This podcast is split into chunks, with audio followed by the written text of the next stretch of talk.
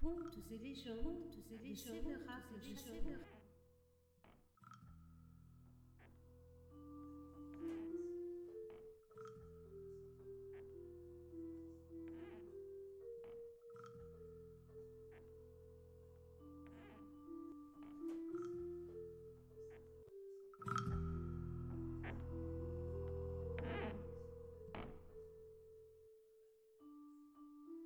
Dans la forêt blanche d'Ukraine glisse une blanche troïka.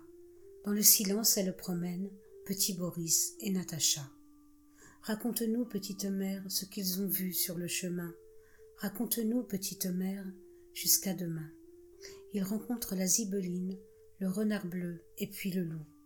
Si vous allez chez la tsarine, voulez-vous nous prendre avec vous? Nous n'allons pas chez la tsarine, nous retournons à notre isba.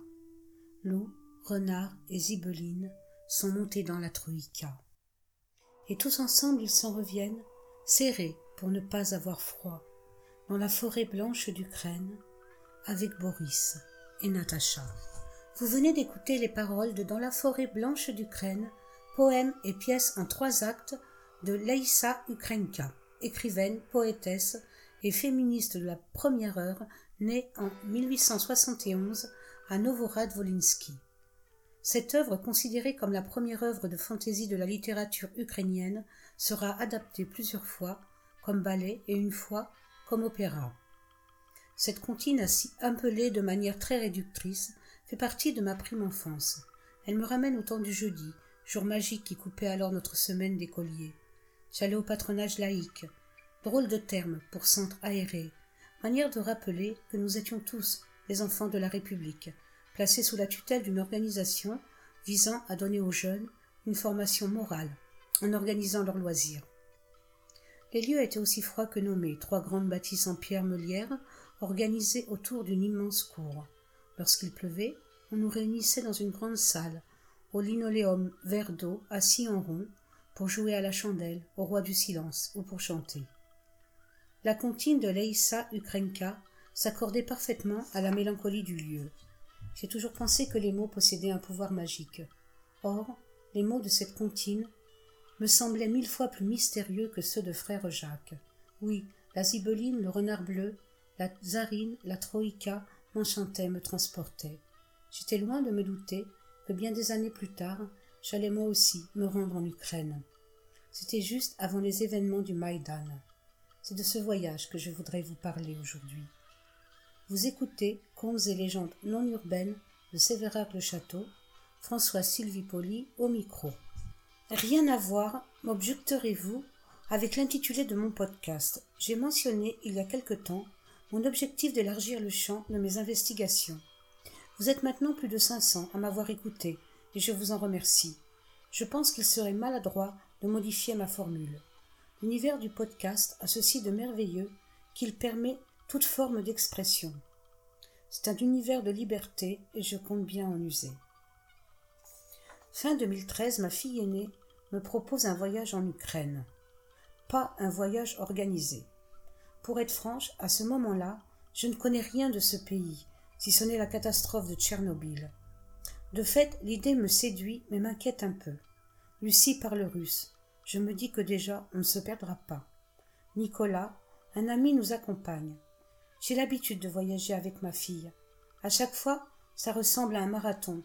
À chaque fois, je me dis que je ne me laisserai pas avoir, qu'on ralentira la cadence. Et à chaque fois, je n'arrive à rien. J'ai les pieds en charpie, mais le crâne bourré d'images.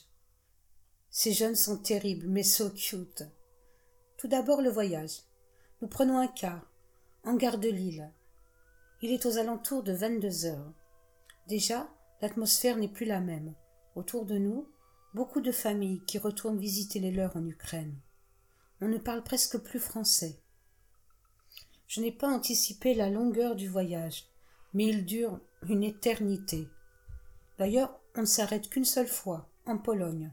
Par contre, en pleine nuit, on change de bus. À Lviv, me dira Lucie plus tard. Là, j'ai un moment de panique. Je ne sais plus où se trouve notre car. D'un seul coup, je suis toute seule. En plus, les toilettes du bus ne fonctionnent pas. Nous débarquons enfin sur ce que j'identifie pour être la gare routière de Kiev. Tout de suite, le métro. J'avoue, je suis un peu perdu. Et puis, nous arrivons à notre auberge, une auberge de jeunesse, qui donne directement sur la place Maïdan, tout en haut d'un grand bâtiment. Il y a un ascenseur compliqué, puis tout un tas de jeunes qui semblent entassés dans l'entrée, qui devant des ordinateurs, d'autres devant des cafés. Nous devons enjamber. Nous dormons tous les trois dans la même chambre. Nicolas, qui a de longs cheveux blonds et bouclés, pose délicatement sur ses yeux une sorte de masque en satin. En ce qui me concerne, j'essaie de trouver un bon moment pour prendre ma douche. Il faut enjamber les uns et les autres dans cette entrée. L'avantage du voyage avec les jeunes, c'est qu'ils dégotent tout de suite les bons endroits. Bref, on mange plutôt bien. Plutôt beaucoup de betteraves pour ma part. Il est à noter que je ne suis pas une référence en matière gastronomie et voyage. Déjà, déchiffrer la carte, comprendre le serveur. Lucie est là, mais même en français, elle parle trop vite. Je finis toujours par prendre quelque chose que j'ai une fois pour toutes identifié comme comestible, et je m'y tiens. La place Maïdan me semble immense. Au-dessous de notre auberge, on trouve un petit café, une sorte de kiosque, avec une architecture à la Eiffel. C'est un café d'habitués. La déco est vaguement rétro. La patronne est une belle femme d'une quarantaine d'années, une brune, avec des yeux verts bleus. Je me sens vite à l'aise dans ce café. J'y vais parfois seule déguster un chocolat trop chaud et trop épais. J'adore. Si la place sainte par ses hauts bâtiments m'impressionne, ce qui me marque d'emblée est le métro. Déjà, cette espèce de tac-tac lancinant qui accueille le voyageur. Je suppose qu'il s'agit d'une indication pour les personnes déficientes visuelles.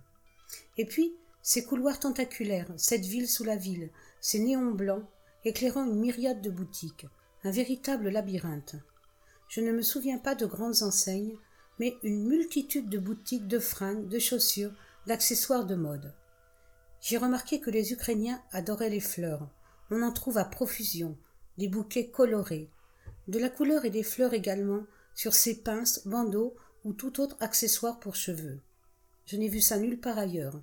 Je ne sais pas d'où sortent ces couleurs. Elles attirent l'œil et la main. À nouveau, des couleurs et des dorures pour les édifices religieux, profusion de dorures, de bleu, de vert, sur fond blanc, éclatant. Le style baroque ukrainien frappe l'imagination. Notre esprit accoutumé à la sobriété de la romance hyper s'émerveille. Le contraste avec l'architecture et la statuaire très rigide de la ville est déconcertant. Autre temps, autre mœurs. Qui observe la statue de la mère patrie, monumentale, imposante, haute de soixante-deux mètres, reposant sur un piédestal de quarante mètres de haut, portant un glaive de seize mètres dans une main et un bouclier de treize mètres par huit dans l'autre, ne peut que se sentir tout petit. Nous voici donc parcourant la ligne des réalisations monumentales des rives du Dniepr, où se trouve le monument de Saint-Vladimir, monument au droit de Magdebourg, arche de l'amitié entre les peuples. À méditer. Nous voici un autre jour dans la descente de Saint-André, l'une des plus célèbres rues de Kiev. Lucie et moi sommes fans de Mikhail Bulgakov, auteur, entre autres, du Maître et Marguerite, dont je vous ai lu un extrait dans un précédent podcast. Nous visitons la maison de l'auteur.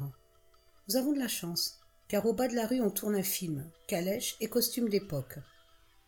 Nous pénétrons dans l'un des magasins ultra branchés, tenus par de jeunes geeks. La boutique est plongée dans le noir et toutes les créations sont phosphorescentes. Dehors il fait très froid. Nous arrêtons au bas de la rue pour déguster un, voire des chocolats dans une enseigne célèbre dont je ne me rappelle plus le nom. Pendant que j'y pense, en termes de douceur, à un autre moment, nous faisons une escale chez Rochon, où tout Kiev vient s'approvisionner en confiserie. Toutefois, concernant Kiev même, mon souvenir le plus marquant reste notre escapade sur l'île Truaniv. Excusez la prononciation. On y accède par le pont de Podil, cette île est d'une superficie de quatre kilomètres cinq. Aussitôt, j'ai l'impression de me trouver dans un autre monde, à une autre époque. Nous marchons jusqu'à une petite plage, garnie de gros transats en bois. Quelques joueurs d'échecs, emmitouflés dans leur parka, sont concentrés sur leur partie. Soudain, arrive un homme âgé. Tout tranquillement, il ôte un à un tous ses vêtements, les suspend à un piquet de bois, et sous nos yeux incrédules avance lentement dans l'eau. Il doit faire euh, un ou deux degrés. Il trempe sa tête, ressort, remonte lentement sur la berge, remet ses vêtements et s'en va, tranquillement. Puis arrivent deux femmes, qui font exactement de même. Nous n'avons pas suivi leur exemple. Plus loin se tient une sorte de bal à ciel ouvert. N'y dansent que des personnes âgées, voire très âgées, en couple. Ils sont tous magnifiques. Leur tenue, leurs bijoux, leur façon d'évoluer sur la piste. Des valses sans doute. Je n'ai rien vu d'aussi fascinant de toute ma vie. Je ne les ai jamais oubliés. J'aurais aimé vous joindre quelques photos, mais elles ont disparu avec mon téléphone rudimentaire de cette époque. Que sont ces êtres fabuleux devenus? Un beau jour, les jeunes envisagent un Tchernobyl Tour. Dans mon esprit, ça frôle un peu l'indécence et le tourisme morbide. Ils insistent. Maintenant qu'on est là. Oui, maintenant qu'on est là. Je n'ai aucun pantalon, je déteste les pantalons. Lucie m'explique que je devrais mettre plusieurs paires de collants les unes sur les autres. C'est donc quand même un peu dangereux cette affaire. Sans la confiance pleine et entière que je voue à ma chère fille, je n'aurais jamais mis les pieds là-bas. Nous voici donc une poignée de touristes entassés dans un mini-car. On nous informe que nous disposons d'un temps déterminé à chaque arrêt, que nous devons le respecter. Nous sommes arrêtés deux fois à un genre de checkpoint. Je ne sais plus ce qu'il vérifie. Il semble que tout cela est très bien rodé, que ça fait partie d'une sorte de folklore. On visite donc en premier la même école dévastée que l'on voit dans tous les reportages. On nous a dit de ne surtout toucher à rien, comme si l'idée m'en serait seulement venue. Il fait un temps magnifique. Sur un pont menant à la centrale, on nous informe que des poissons sont devenus quasi géants. On ne voit pas de poissons, mais des pigeons. Et on nous désigne le sarcophage. C'est étrange. Sous le soleil de cette belle journée, rien ne semble vraiment menaçant. Seul le terme de sarcophage, tout de même assez connoté, inquiète un peu. Puis, nous pénétrons dans Pripyat. Ce qui me frappe est la végétation, les arbres et les autres végétaux ont repris leurs droits. Pripyat est devenue une ville arbre, une ville verte. Ce n'est pas le bon terme, pourtant c'est celui qui me vient à l'esprit. On se croirait dans l'un de ces mondes créés pour les jeux vidéo. Nous visitons le gymnase, quelques salles et bien sûr la fête foraine. Cette petite grande roue, tellement tristement célèbre, tout est jaune rouillé. Par moments, muni d'un compteur, l'accompagnateur mesure la radioactivité. Ici il y en a, là non. Ça fait peur, cette invisible menace. Ce qui fait encore plus peur, c'est le checkpoint de, sortie du territoire contaminé. On nous fait passer par des portiques. Si ça bip, si on est devenu radioactif, qu'est-ce qui se passe? Lucie et Nicolas rigolent, moi pas trop. Pour terminer la visite, on nous conduit dans un restaurant. Tout est formidablement bien orchestré. Le dernier souvenir que je souhaite partager et notre expédition à Jitomir, capitale administrative de l'oblast, située à environ 150 km de Kiev. Notre objectif est le musée de l'histoire de la conquête spatiale. En dépit du nom, il s'agit d'un petit musée, avec un drôle de côté rétro. Sur le parking sont garés, pour ainsi dire, des sortes de vieux engins spatiaux. Ça fait drôlement bizarre. Pourtant, le musée est très interactif, et permet entre autres une expérience en apesanteur ainsi que la possibilité de s'asseoir aux commandes des navettes. C'est minuscule, ça semble tellement fragile, c'est juste extraordinaire. C'est à Jitomir que nous achetons notre seconde paire de bottes en caoutchouc, noires avec des fleurs blanches et noires, également en caoutchouc sur le côté. Lucie a longtemps porté les siennes. À Lille, ça fait sens. Les miennes sont toujours neuves. Nous reprenons le bus à la gare routière de Kiev. Et, quelques dix-huit heures plus tard, ma valise qui a perdu une roulette tressaute sur les pavés lillois. Vous venez d'écouter, dans la forêt blanche d'Ukraine, un podcast de contes et légendes non urbaines de Sévérac le Château, dédié à Petit Boris et à Natacha. Si cette écoute vous a plu, merci de liker et de partager. N'hésitez pas à me laisser des commentaires. Prenez soin de vous. Au revoir.